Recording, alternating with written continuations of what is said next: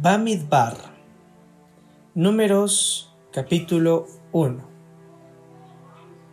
A continuación, veremos el censo de los israelitas.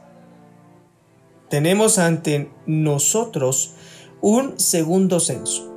El primero tuvo lugar antes de erigirse el tabernáculo, Éxodo capítulo 30, versículo 12 al capítulo 38, versículo 26, para determinar la población del pueblo de Israel como un todo mientras que este segundo censo busca determinar la población de cada tribu individualmente. En líneas generales, en realidad este es el cuarto censo, el primero cuando los hijos de Jacob descendieron a Egipto, que eran 70 almas, el segundo al salir de Egipto, que eran 600.000 hombres en edad militar. El tercero tuvo lugar al día siguiente de Yom Kippur después de haber adorado al becerro de oro. Éxodo capítulo 30 versículo 12 al capítulo 38 versículo 26. Y el cuarto censo, el descripto a continuación. Comenzamos con el versículo 1. El primer día del segundo mes, al segundo año de haber salido de Egipto, Hashem le habló a Moshe en el desierto del Sinaí, en la tierra del encuentro diciéndole, Censa a toda la comunidad israelita, cénsalos por sus clanes familiares para conocer el número de cada tribu, de acuerdo a la línea paterna. Cénsalos para determinar el número de cada uno de los nombres, o sea, a cada uno de los clanes. Censa a todos los varones, a los varones solamente, cabeza por cabeza. El censo debería abarcar solo a los hombres mayores de 20 hasta los 60 años, los que sean aptos para enrolarse en el ejército de Israel. Tú y Aarón deberán contarlos de acuerdo a sus escuadrones. Junto con ustedes habrá un representante de cada tribu que deberá ser cabeza de su línea paterna, o sea, el jefe de cada tribu. Los siguientes son los nombres de los representantes que deberán estar con ustedes de la tribu de Rubén, Elitzur, hijo de Shedeur, de la tribu de Shimón, Shelumiel, hijo de Tsuri Shaddai, de Yehudá, Nachshon, hijo de Aminadav, de Isahar, Netanel, hijo de Chuar, de Zabulón, Eliab, hijo de Gelón, de los hijos de Joseph, por Efraín, Elishama, hijo de Amiud, y por Manashe, Gamliel, hijo de Pedatsur, de Biniamín, Abidán, hijo de Gidoní, de Dan, a hijo de Amishadai, de Asher, Pegiel, hijo de Ohran, de Gad, Eliasaf, hijo de Deuel, de Neftalí, Ahirá, hijo de Enán. Estos fueron los representantes de la comunidad, líderes de sus tribus por línea paterna cabezas de los millares de Israel. Moshe y Aarón tomaron a estos hombres, aquellos doce representantes cuyos nombres fueron designados a tal efecto. Reunieron a toda la comunidad el primer día del segundo mes y registraron sus linajes tribales de acuerdo a las evidencias o testigos de cada uno debía presentar. El registro fue por línea paterna.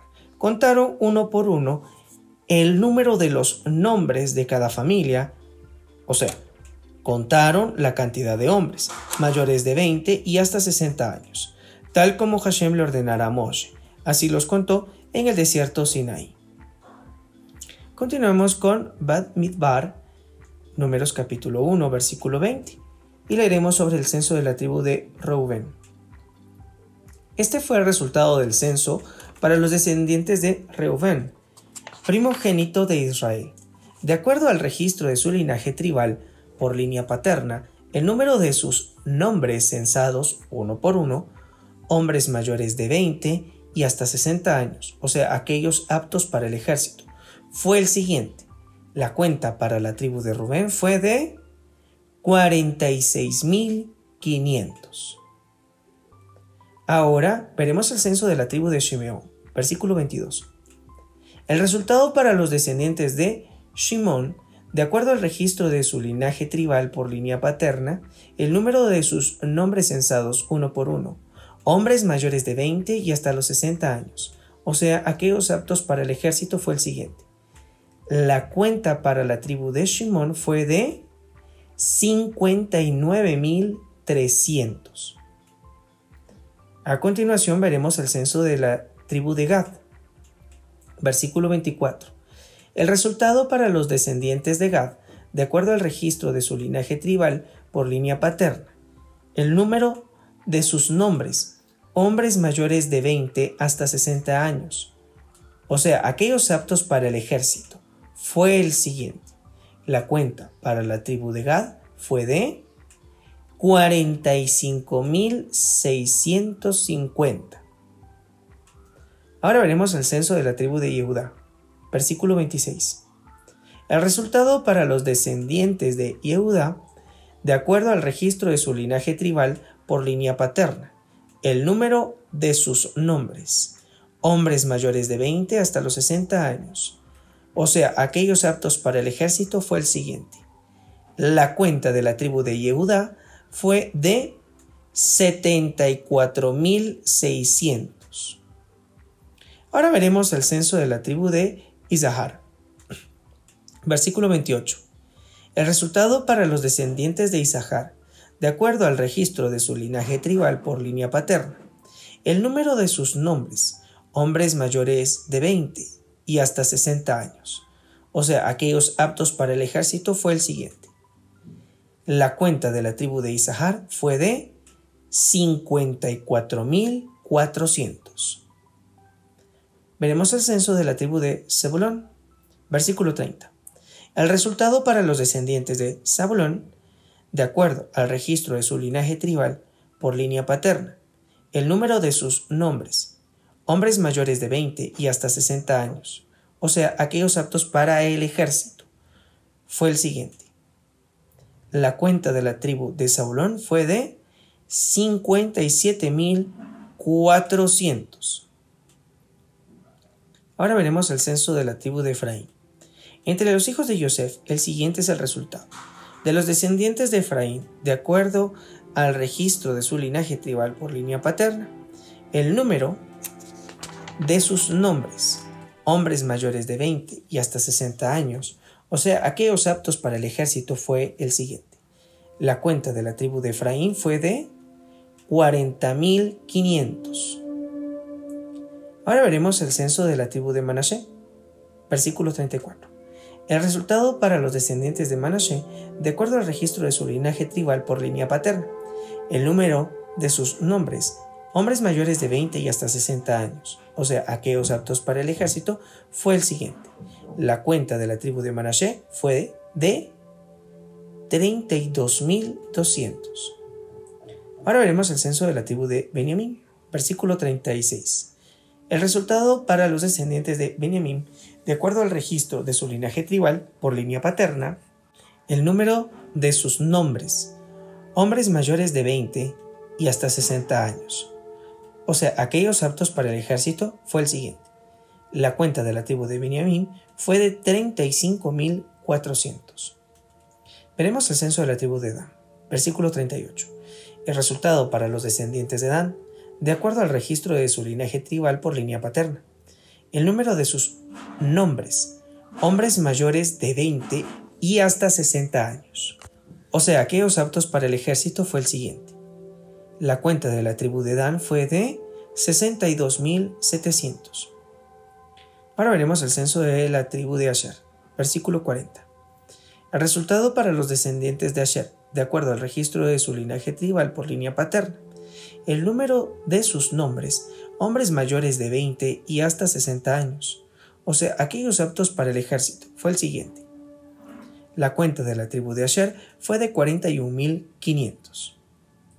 Veremos el censo de la tribu de Neftali, más los totales finales. Versículo 42. El resultado para los descendientes de Neftali, de acuerdo al registro de su linaje tribal por línea paterna, el número de sus nombres, hombres mayores de 20 y hasta 60 años, o sea, aquellos aptos para el ejército, fue el siguiente. La cuenta de la tribu de Neftalí fue de 53.400. Estos son los cómputos realizados por Moshe, Aarón y los 12 hombres líderes de Israel, uno por cada una de las 12 tribus, por linaje paterno. El total de los cómputos de todos los israelitas por linaje paterno hombres mayores de 20 y hasta 60 años, o sea, los aptos para enrolarse en el ejército de Israel, fue el siguiente. El total de sus cómputos fue de 603.550. Los levitas, según su tribu paterna, no fueron censados entre ellos. Veremos acerca del estatus de los levitas. Versículo 48. Hashem le habló a Moshe diciendo, No cuentes ni censes a los levitas junto con los israelitas. Pone a los levitas a cargo del cuidado del tabernáculo de las tablas del testimonio, con todos sus accesorios y todo lo que le pertenezca. Ellos transportarán el tabernáculo y todos sus accesorios y estarán a su servicio. Los levitas tenían a su cargo erigir el tabernáculo al llegar a cada parada, desmantelarlo y reiniciar la marcha y realizar todas las tareas de mantenimiento necesarias. Siempre continuamos con el versículo 50. Ellos acamparán alrededor del tabernáculo. Cuando el tabernáculo debe ser trasladado, los levitas lo desarmarán, y cuando el tabernáculo deba permanecer en un lugar, los levitas lo instalarán. Todo no levita que participe en dichas tareas morirá a manos del cielo. Comentario, y no a manos de un tribunal humano, cuando en hebreo el versículo emplea la forma de mot y aumat, literalmente morir o morirá, se refiere a una sentencia de muerte dictada por un tribunal humano. Cuando dice simplemente yumat, es decir, sin el mot, que significa morirá, se refiere a una muerte a manos del cielo. Continuamos con el versículo 52. Los israelitas deberán acampar cada uno en su propio campamento y bajo su bandera, conforme a sus divisiones. En total eran cuatro divisiones, cada una de las cuales comprendía tres tribus. Continuamos con el versículo 53. Los levitas deberán acampar alrededor del tabernáculo con las tablas del testimonio para que nadie se acerque al tabernáculo y evitar así el enojo de Hashem contra la comunidad de Israel. Los israelitas tendrán a su cargo la custodia del tabernáculo con las tablas del testimonio. Los israelitas hicieron todo lo que Hashem le ordenara a Moshe y lo hicieron con absoluta precisión. Continuamos con Bamidbar, números capítulo 2, versículo 1. Veremos la distribución de las doce tribus en cuatro divisiones. Hashem le habló a Moshe y a Aarón diciendo, Que los israelitas acampen cada uno junto a su propia bandera, bajo la insignia de su linaje paterno.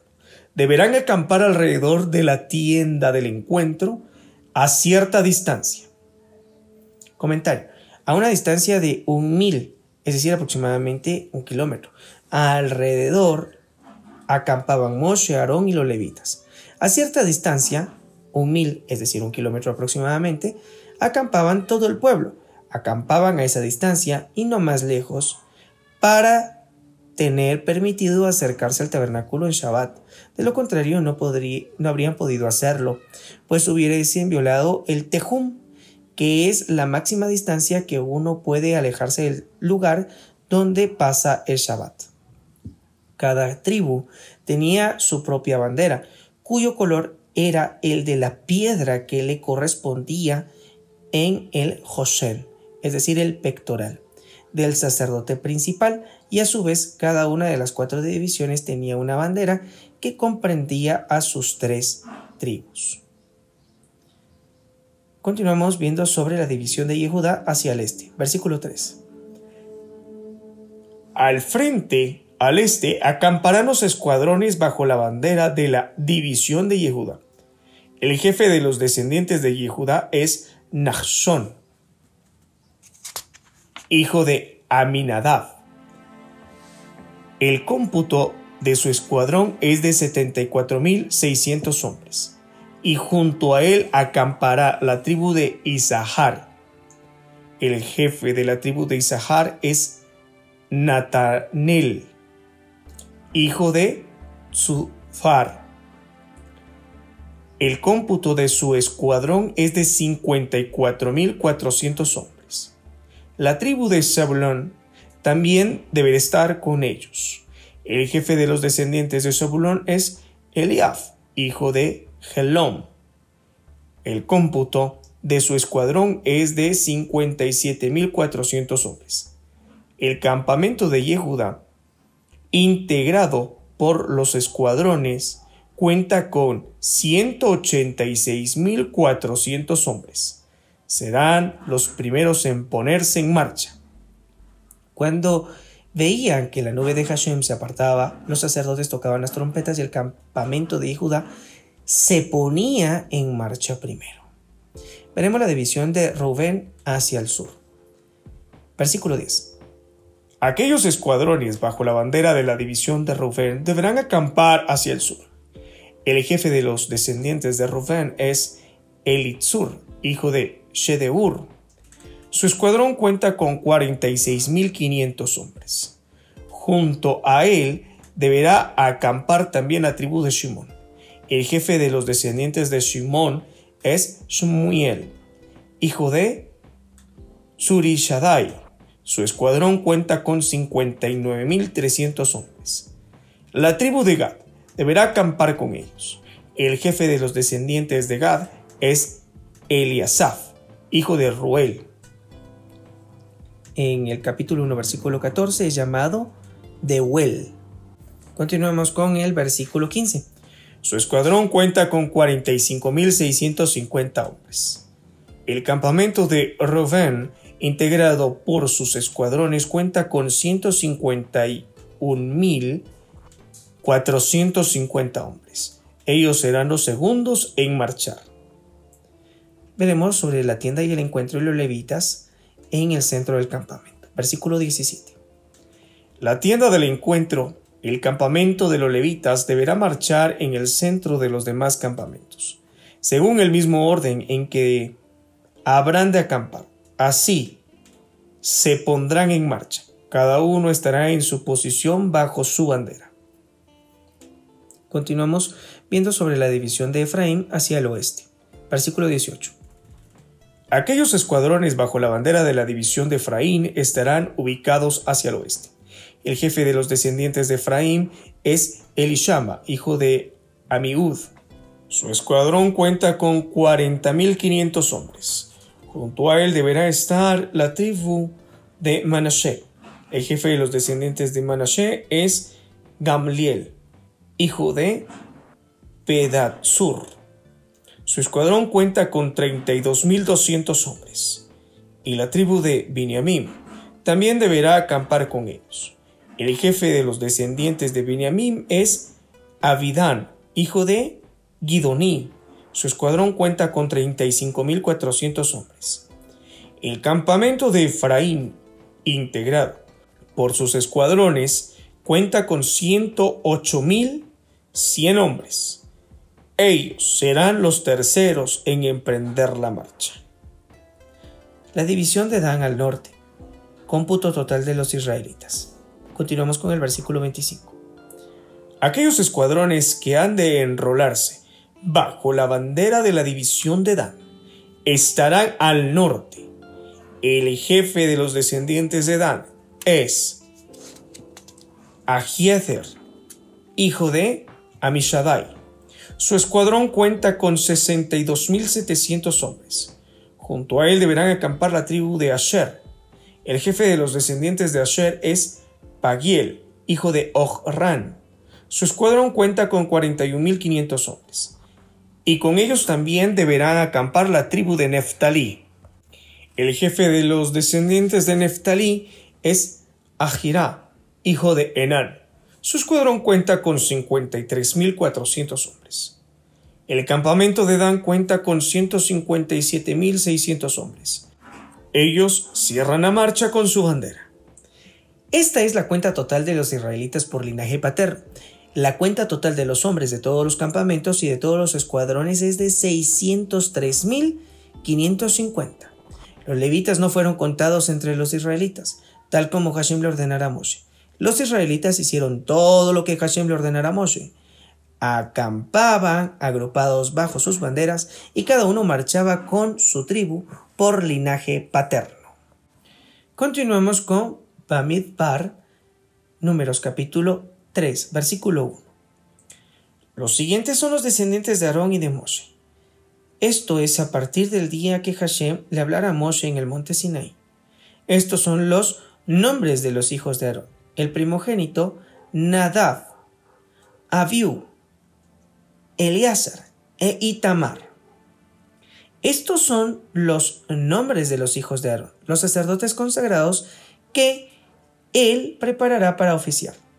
Sin embargo, Nadab y Abiú murieron ante Hashem al haber hecho una ofrenda no autorizada ante Hashem en el desierto del Sinaí. No tuvieron hijos. Elazar e Itamar efectuaron el servicio divino como sacerdotes en vida de su padre Aarón. Comentario. A veces Aarón no podía oficiar como sacerdote principal por estar impuro. En tal caso oficiaba el azar. Y si también él estaba impuro, oficiaba Itamar. Veremos cuáles son las obligaciones de los levitas. Versículo 5.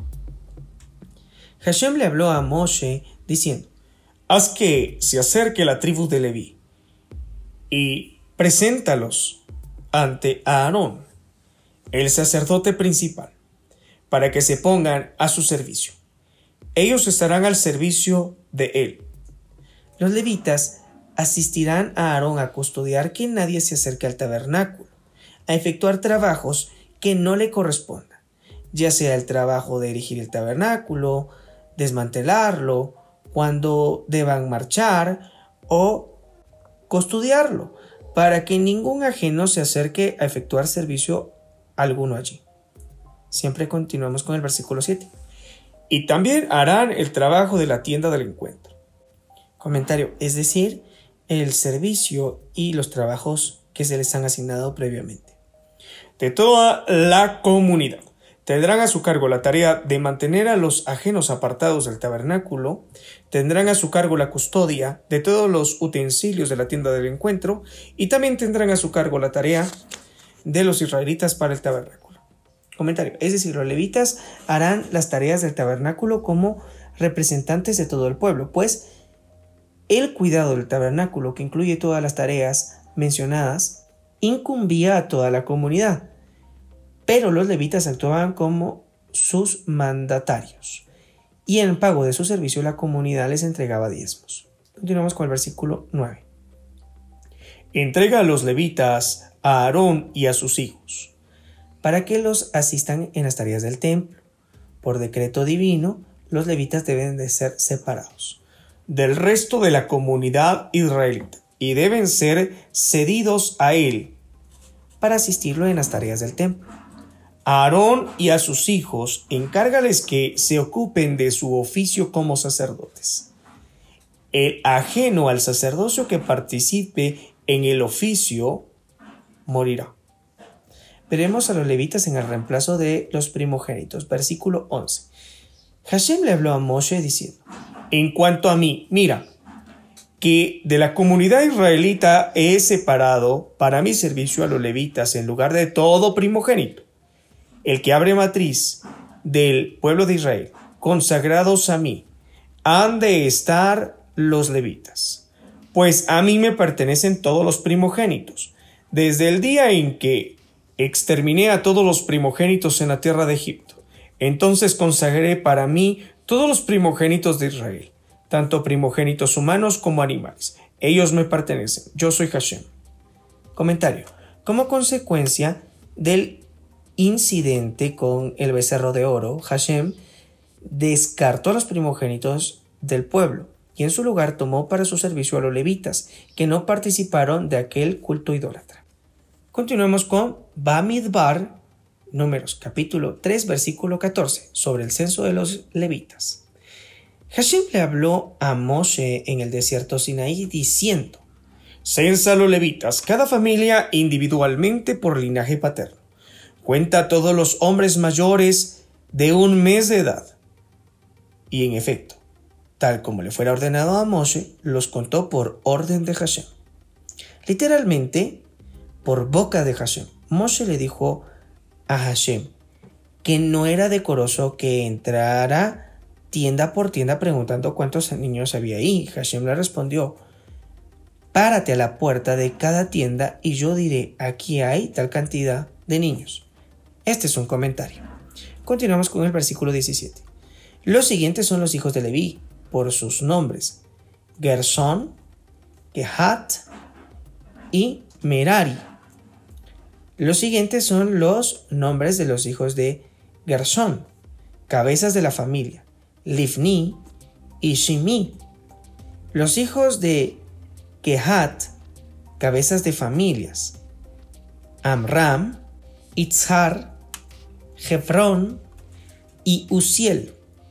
Los hijos de Merari, cabezas de familias, Mahli y Mushi. Las siguientes son las familias de los levitas por linaje paterno. Por Gershon, la familia Lefnita y la familia Shimita, esas son las familias Gershonitas.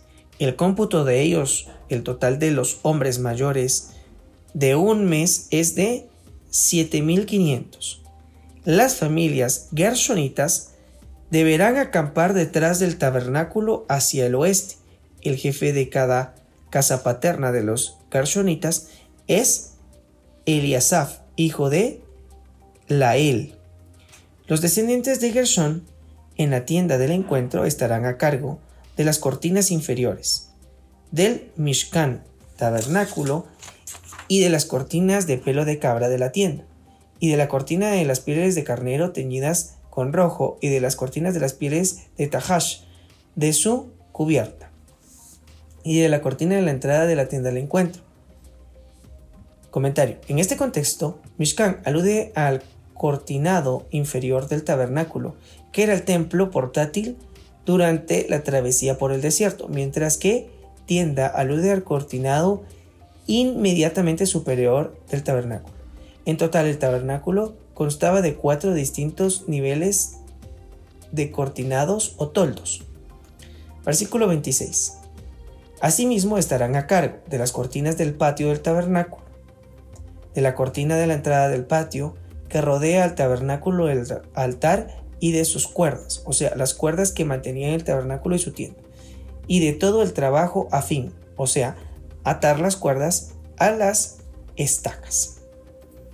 Continuamos con el versículo 27. Kehat incluye a la familia Amrimita, la familia y Sharita, la familia Hebronita y la familia Uzielita. Estas son las familias quejatitas. La cuenta de todos los hombres mayores de un mes es de 8600. Ellos estarán a cargo de los elementos más sagrados del santuario.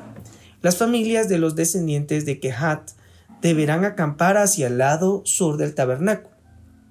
El jefe de la casa paterna de las familias Hatitas es Elitzafán, hijo de Uziel. Tendrán a su cargo el arca, la mesa, la menorá, es decir, el candelabro, los altares y los elementos del santuario con los cuales los sacerdotes llevan a cabo el servicio divino. La cortina divisoria del tabernáculo detrás de la cual se encuentra su parte más sagrada y todo el trabajo afín. El jefe general de los levitas es Elazar, hijo del sacerdote Aarón, que dirigirá los trabajos para el santuario.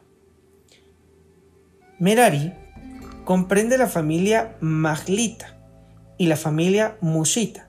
Esas son las familias de Merari. La cuenta de todos los hombres mayores de un mes es de 6.200. El jefe de la casa paterna de las familias de Merari es Churiel, hijo de Abijail. Deberán acampar del lado norte del tabernáculo. Los hijos de Merari estarán a cargo de los tablones del tabernáculo, sus travesaños, sus columnas, sus bases, todos sus accesorios y todo el trabajo afín. O sea, ensamblar las columnas y erigir la estructura. Y también las columnas alrededor del patio, de sus bases y de sus estacas, y de sus cuerdas. Y acampando al frente del tabernáculo, delante de la tienda del encuentro hacia el lado oeste, estarán Moshe y Aarón y sus hijos, que tendrán a su cargo los trabajos relativos al santuario. Ellos estarán al servicio de los israelitas. Comentario. O sea, los levitas actuarán como representantes de toda la comunidad de Israel. Tenían a su cargo los trabajos relacionados con el cuidado y la carga del santuario. El extraño que se acerca a realizar un trabajo ajeno a él morirá. El total de los levitas varones mayores de un mes de edad que Moshe y Aarón censaron por familia en cumplimiento a la orden de Hashem es de 22.000.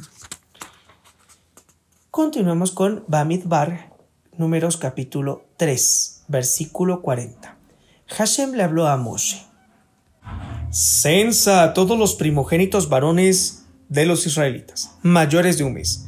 Toma un censo de los nombres y un lugar de los primogénitos israelitas. Toma para mí a los levitas. Yo soy Hashem. Reservaré también los animales de los levitas a cambio de todos los animales primogénitos de los israelitas. Y en efecto, Moshe hizo la cuenta de todos los primogénitos de los israelitas, la cuenta de los nombres de todos los varones primogénitos mayores de un mes fue de 22.273. Ahora veremos a los levitas al servicio de Hashem en reemplazo de los primogénitos. Versículo 44. Hashem le habló a Moshe diciendo, Toma a los levitas a cambio de todos los primogénitos israelitas, y los ganados de los levitas a cambio de los primogénitos de sus ganados. Los levitas quedarán consagrados para mí. Yo soy Hashem. Los 273 primogénitos que sobrepasan al total de levitas deberán ser redimidos. Comentario. Los levitas debían ocupar el lugar de todos los primogénitos israelitas. Cada primogénito era rescatado por un levita. O sea, que 22.000 levitas rescataban a 22.000 primogénitos. Pero había 273 primogénitos excedentes, los cuales debían de ser rescatados de otro modo para que pudieran desempeñarse en su vida civil. Versículo 47. A tal efecto, deberás tomar de ellos cinco shekel por cabeza. El shekel es la unidad de moneda empleada para todos los efectos del santuario. Un shekel equivale a 20 gerás. Deberás entregar dichas monedas de plata a Aarón y a sus hijos como rescate por los primogénitos que sobrepasan de ellos, o sea, del total de los levitas. Y en efecto, Moshe tomó las monedas de plata del rescate por los primogénitos que quedaron, luego de que casi la totalidad de los primogénitos ya fueron redimidos por los levitas tomó las monedas de plata de parte de los primogénitos israelitas. En total tomó un mil trescientos sesenta y cinco shekel. En el shekel, que es la tasación para todos los efectos del santuario, Moshe entregó a Aarón y a sus hijos las monedas de plata de los que fueron rescatados por orden de Hashem, tal como Hashem le ordenará a Moshe. Comentario.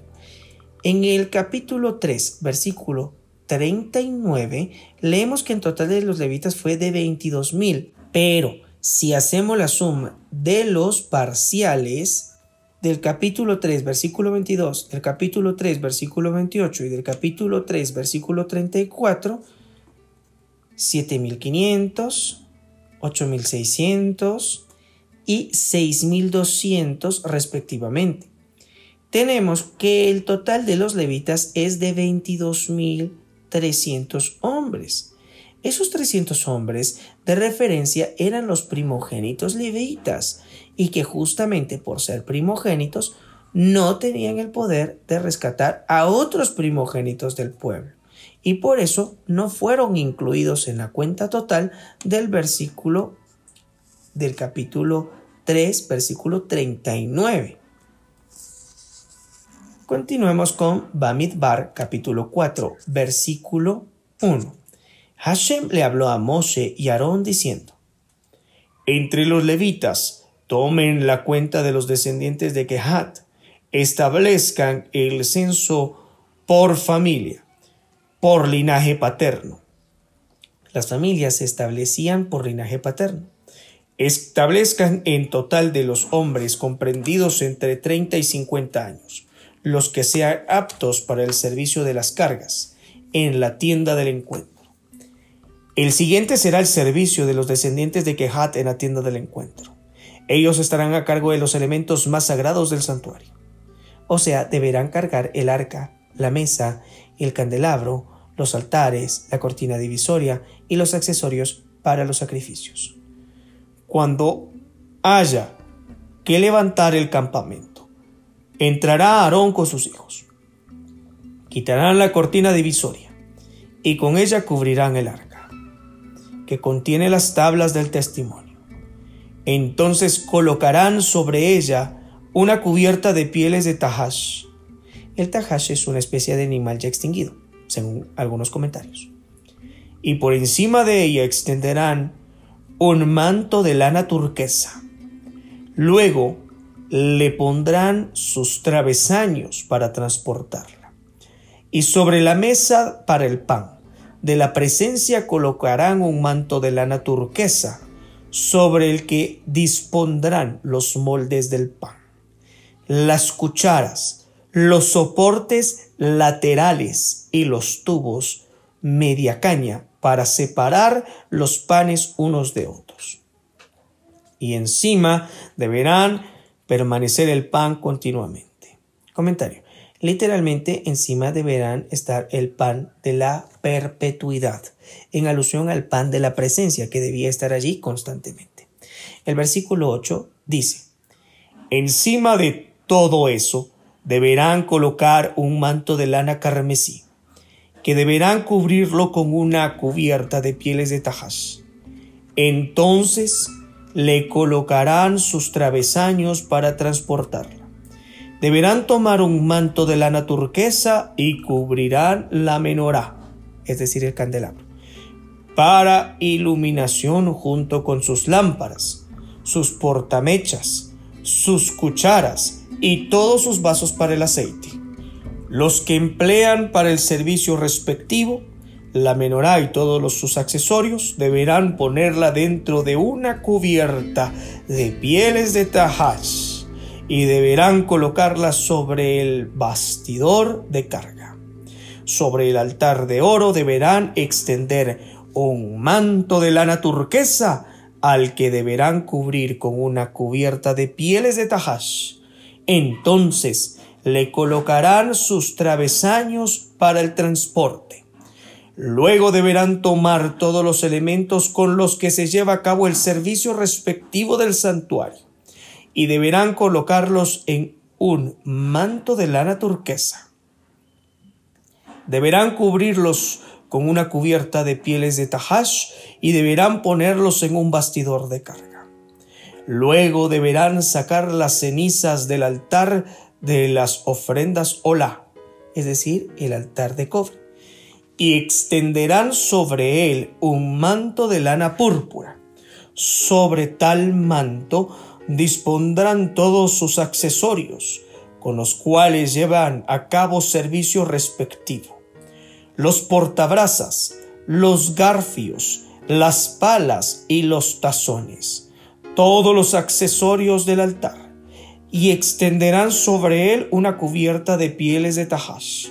Luego le pondrán sus travesaños para transportar Aarón y sus hijos terminarán de envolver los accesorios más sagrados del santuario, o sea, el arca y el altar de cobre, y todos los accesorios del santuario, el candelabro y los elementos para realizar el servicio de los sacrificios, de modo que el campamento pueda ponerse en marcha. Y solo después de que los sacerdotes hayan finalizado de envolver todos los elementos, podrán acercarse los descendientes de Kehat para transportarlos, de modo que no toquen los objetos sagrados, pues morirán. Esos son los objetos de la tienda del encuentro que deberán transportar los descendientes de Kehat a cargo de Elazar, hijo de sacerdote, a Aarón. Está el aceite para la iluminación, el incienso de las especias aromáticas, la ofrenda minja perpetua y el aceite de la unción. También tendrá a su cargo la supervisión del trabajo de los quejatitas en cuanto al tabernáculo y a todos sus accesorios y utensilios sagrados. Hashem le habló a Moshe y Aarón diciendo, No provoquen que los quejatitas se extingan entre los levitas hagan con ellos lo siguiente, para que vivan y no mueran. Cuando ellos se acerquen al recinto más sagrado del santuario, es decir, el Kodesh Hakadoshim, Aarón y sus hijos le asignarán a cada hombre su trabajo y lo que debe transportar. Ellos, los quejatitas, no podrán entrar a ver cuando Aarón y sus hijos estén envolviendo los objetos sagrados. Así no morirán. Leeremos la Haftarah Bamidbar del profeta Osea, Oseas, capítulo 2, del versículo 1 al versículo 22. Trata sobre la restauración de Israel, promesa de la redención. Versículo 1. El número de los israelitas será como la arena del mar, que no se puede calcular ni contar. Ocurrirá entonces que en vez de ser llamados ustedes, no son mi pueblo, se les dirá, hijos de Elohim viviente.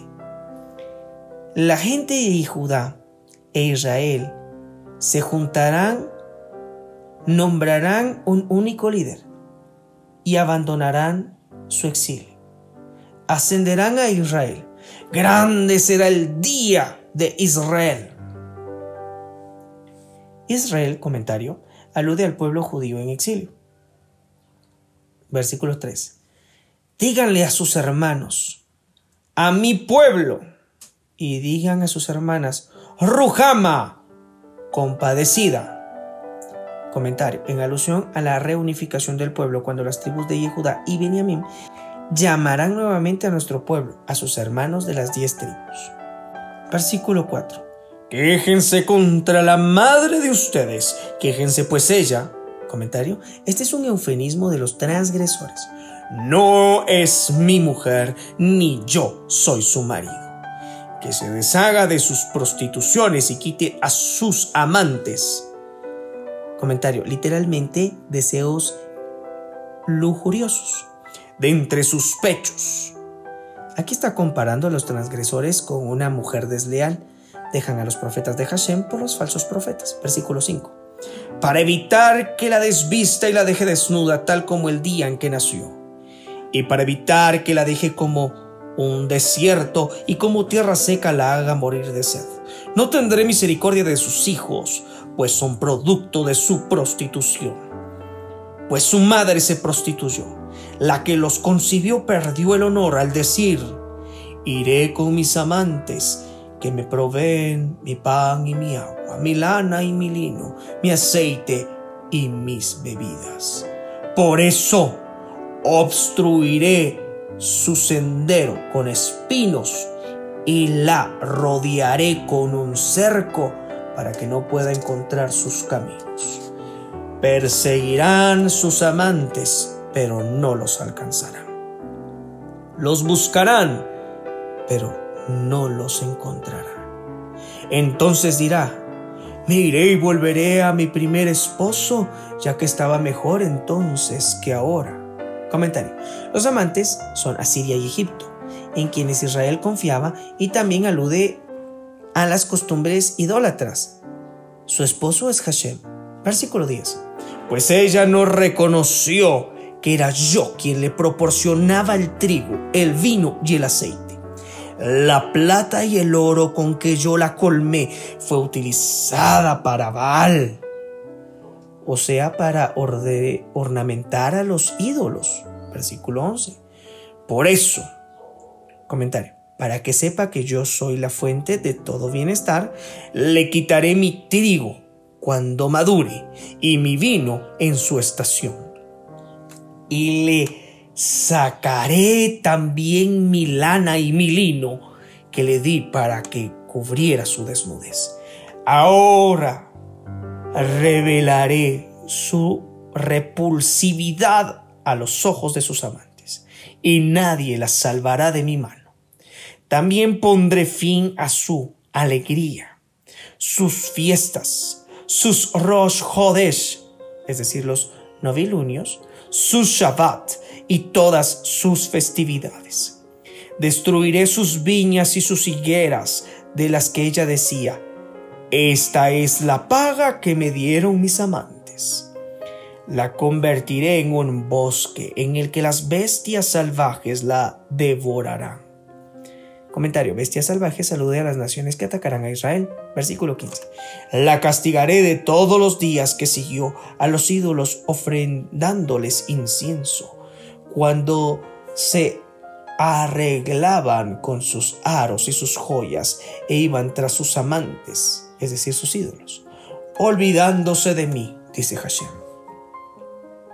Por eso mira, la seduciré la llevaré al desierto y le hablaré a su corazón. Comentario. Una palabra que sale del corazón entra al corazón. Allí, en el exilio, ella, o sea Israel, asumirá cuán equivocada ha estado. Desde allí le daré a ella sus viñedos y transformaré el valle de Ahor, es decir, de la aflicción, en la puerta de la esperanza. Y ella morará allí tan feliz como en los días de su juventud y como en el día en que vino de Egipto. En aquel día, dice Hashem, tú me llamarás Ishi, es decir, mi esposo, y no me llamarás más Bari, es decir, mía. Comentario. Ambas expresiones aluden al lazo conyugal, pero mientras Ishi denota una relación sustentada en el amor y la comprensión, Bali denota una relación sustentada en un sentimiento de inferioridad que puede experimentar un subalterno ante un superior. Versículo 19. Eliminaré de su boca los nombres de los hijos y nunca más serán mencionados por su nombre. En aquel día yo haré un pacto por ellos con las bestias salvajes, con las aves del cielo y con los reptiles de la tierra, para que no perjudiquen a la gente del país. Eliminaré el arco, la espada y las guerras de sobre la tierra, y así haré que puedan vivir en paz. Te tomaré como novia para siempre, nunca más te rechazaré, Israel. Te tomaré como novia en mérito a tu honestidad y rectitud, benevolencia y misericordia. Te tomaré como novia en mérito a tu fidelidad y conocerás a Hashem. Comentario. La fe en Hashem es la llave para llegar a conocerlo. El nombre de la porción Bamidbar significa en el desierto. Aquí el Creador instruye a Moisés que realice un censo para cuantificar a los hombres con el motivo de preparar un ejército. Este censo no incluiría a Leví, pues ellos debían servir en el templo. Según la tradición oral, este censo tuvo lugar el primero del mes de Iyar en el año 2449 antes de nuestra era. Del censo aprendemos que aunque fueron las cabezas de familia las que fueron contadas, en sí representaban una unidad llamada familia, en donde cada miembro tiene un rol espiritual, físico, moral y energético. Si se desintegran los roles, todos son importantes y necesarios y ninguno es inferior a otro, el amor y la armonía no tendrán su cumplimiento. Pero si a pesar de las metas, deseos y aspiraciones de los miembros, estos se logran integrar, la unidad tendrá valor cualitativa y cuantitativamente. Solo así podemos decir que amamos al Creador, solamente si amamos al prójimo, es decir, al próximo. Volviendo al tema del censo, todos los israelitas que fueron censados estaban aptos para el ejército. Números 12, versículo 20. Surge la pregunta, ¿y los enfermos y lisiados? Para muchos estos fueron curados en el Sinaí. Entendemos que hay leyes de la naturaleza que pueden limitar, pero también comprendemos que a medida que recibimos y vivimos en las normas del Creador, muchas leyes de la naturaleza pueden verse afectadas. Tras el censo, la instrucción que recibe Moisés es de agrupar a las tribus en cuatro posiciones estratégicas, cada uno con su respectiva bandera y en el orden de marcha. Esta posición estaba organizada en tres anillos. Primeramente, las tribus resguardaban al tabernáculo, es decir, el anillo exterior. Posteriormente, la tribu de Leví es el segundo anillo, cada vez llegando al centro. Y por último, los que estaban al servicio dentro de la tienda. ¿Será posible cuidar y resguardar la ley siendo que ésta es aquella que nos cuida a nosotros? Efectivamente, la ley nos cuida, pero también debemos cuidar tenerla como el epicentro de nuestras vidas y la razón de la existencia misma. Guardemos nuestro santuario interior. Debemos cuidarnos entonces de no tener alguna inclinación y no dirigirnos siempre al centro, siempre apuntando a esa conexión divina. Cuidémonos del norte, en donde proféticamente viene el mal e históricamente los samaritanos vivieron con indiferencia e idolatría. Cuidémonos del sur, representado por los débiles del mundo, es decir, las pasiones mundanas. Recordemos que al sur geográficamente está Egipto. Cuidémonos del este, ese orgullo que se levanta con prominencia y trata de crecer en nuestras vidas cada mañana. Recordemos que el sol de justicia es el creador y no nosotros mismos. Malaquías 4:2. Cuidémonos del oeste, representado por el ocaso de la desesperación de la vida. Es decir, no nos inclinemos ni al norte, ni al sur, ni al este, ni al oeste. Busquemos habitar en su presencia. Hoy no existe una casta purísima. Luego de los exilios y a lo largo de la historia han surgido mezclas étnicas. El sabio medieval Rabí Moshe Maimónides decía que aunque uno no fuera de la tribu de Leví, uno podía convertirse en un levita espiritual.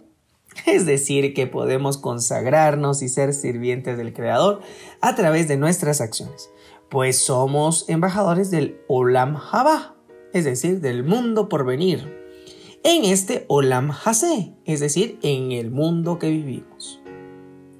En esta vida, las compañías inciden, así como las tribus como Judá, Sahar, Zabulón, estuvieron cercanas a las puertas del tabernáculo y a las tiendas de Moisés y Aarón, hoy vemos cómo fueron tribus estudiosas de esa palabra, la palabra del Eterno. Del otro lado, la tribu de Rubén estaba justo en la posición en la que acampaban los aquellos que eran parte del clan levita Primo de Moisés me refiero a Coraj, siendo esta tribu arrastrada en el motín que más adelante estudiaremos. De estos eventos entendemos la importancia del estudio y la práctica de la palabra y por consiguiente la separación o anulación de la misma podría ser un amotinamiento en una simbiosis natural. Y espiritual, claro. Los primeros llamados a servir en el templo fueron los primogénitos.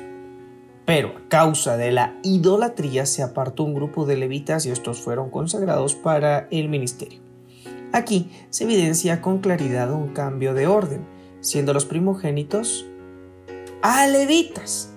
Posteriormente en la historia se evidencia otro cambio de orden, siendo la levítica por la de los primogénitos, es decir, se invierte el proceso, siendo el primero de las primicias Yeshua de Nazaret. La Torah, la palabra del Eterno, el dabar de vida o cualquier otro calificativo que deseemos darle a esta maravillosa palabra, fue dada en el desierto en el desierto de nuestras vidas, cuando hayamos perdido lo que el mundo nos ha dado, gloria, comida, casa y una tierra. El Eterno nos saca y nos quita todo, eso que es efímero, si deseamos que Él pueda operar en nuestra vida. Total, no estamos obligados. Cuando Él interviene en esta operación, Ahora parece que todo aquello que creíamos poseer realmente nunca fue nuestro. Era solamente un espejismo. En ese duro golpe de la vida, muchos quedamos en shock. Y lo único que nos entrega el mismo Creador son sus palabras, su Torah y también su presencia para que habite en nosotros y nos guíe en este transitar. Realmente no necesitamos más para vivir. Con este tesoro realmente somos libres y podemos vivir con la fuerza de su voz. Cuando pensamos que lo teníamos todo, realmente eso era hojarasca. Ahora que lo tenemos todo, sabemos que lo material no suple a lo espiritual. Si estás en este momento, en este momento tú te encuentras en el desierto de la vida, no te olvides que tu esperanza está en el dabar de vida. Surge la pregunta, ¿por qué razón en los censos no se contaron a las mujeres? Esta pregunta parece tener trampa. Para ello es necesario entender el propósito de los censos. Importante, el propósito de los censos. Curiosamente, el primer caso datado está en Bereshit y se cuenta que fueron 70 almas que descendieron a Egipto. Algunas otras versiones bíblicas indican que fueron 66, más Jacob, Lea, Silpa y Bila, es decir, 70. Aquí se observan a mujeres, es decir, las progenitoras. El sentido de este censo es datar la descendencia de Abraham, quien fue el que recibió la promesa. Promesa que incidía en el cuerpo y la apertura del vientre de la matriarca Sara. Tácitamente, este es un censo, pues se está datando o registrando un número. El siguiente censo se realiza luego del becerro de oro. Se realizó un censo para determinar el número de varones muertos, pues ellos fueron los que participaron en este pecado. Luego se aplica otro censo relativo a que erigieron el tabernáculo y en este sentido eran los varones quienes entraban como parte de las castas con sus respectivos roles dentro del santuario. En los roles, las familias tenían un propósito con objetivos claros y determinados y también funciones determinadas. Por ejemplo, habían familias que se dedicaban al pan, otras que se dedicaban al aceite.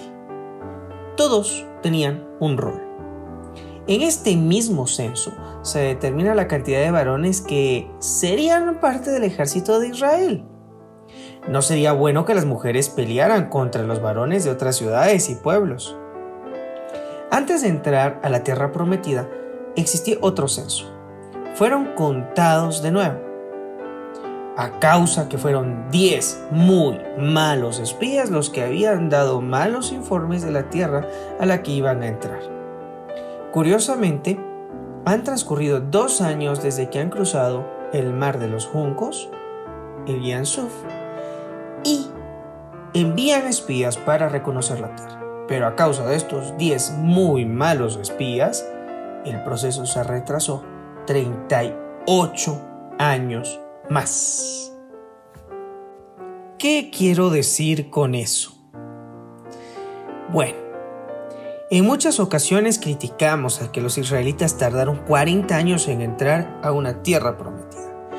Hoy, quiero decirte con honestidad, siguiendo la cronología, que estos 10 malos espías afectaron a toda una nación, que a causa de no tener fe, Toda esa generación pereció en el desierto. Tú no puedes entrar a la tierra prometida si no tienes fe. Los informes negativos de estos hacen que se retrasen los ingresos y preparativos para conquistar esa tierra. De esto quiero mostrarte algunas moralejas. Número uno, no digas que lo que tu creador te ha otorgado es malo, porque quizás tus ojos no ven la riqueza y la preciosidad de sus bendiciones. No te fíes del que no tiene fe. Él o ellos te pueden retrasar en tu propósito de vida. Y la tercera moraleja, si no tomas ese rol que se te ha asignado en esta tierra, morirás esperando a que alguien haga algo para que tú alcances tu propio objetivo. Esto fue lo que le pasó a Israel y este es parte del cuarto censo. Si es que lo vemos numéricamente, algunos dicen que es el quinto, otros que es el cuarto. En fin, veamos, hablando y tratando el tema del retraso. Camina, avanza, no te detengas. La tierra prometida, solo los valientes la tomarán. Hablando de esos diez quejumbrosos, ellos decían, esta tierra en un sentido despectivo, de gigantes. ¿Tú ya has visto a los gigantes que tienes al frente? ¿O al gigante que va contigo a donde quiera que vas? Oh, cierto. Esa promesa fue dada al espía bueno llamado Josué. Pero tiene un condicionante. Dice, esfuérzate, sé valiente no temas y no desmayes. Y si avanzamos un poco más, dice, no se aparte de ti este libro de la ley, pues así como estuve con mi siervo Moisés, así estaré contigo. Este consejo nos invita a analizar, a reflexionar, que hay que seguir avanzando. Aunque estemos en el desierto más crudo de la vida, Él ha prometido estar con nosotros, sí y solo sí y ya lo hemos dicho anteriormente. Esta semana te invito a que tú puedas profundizar en los siguientes dos temas. Uno, los roles en el reino. Todos tenemos un rol. Número dos, los 10 espías malos y los dos espías buenos. Prepárate porque posteriormente estaremos en otras porciones analizando sobre el asunto. Tienes un ejercicio para meditar esta semana. Analiza la importancia de dejarse amar y de ser sustentado en el desierto. Mi nombre es Juan Carlos Castillo Rodríguez y ha sido un gusto compartir contigo esta maravillosa porción. Esta porción que nos invita a adquirir vida, aún en los momentos difíciles. Te invito a que nos puedas seguir a través de nuestras diferentes redes sociales y en nuestro sitio oficial www.shedeur.com. Shalom hermanos.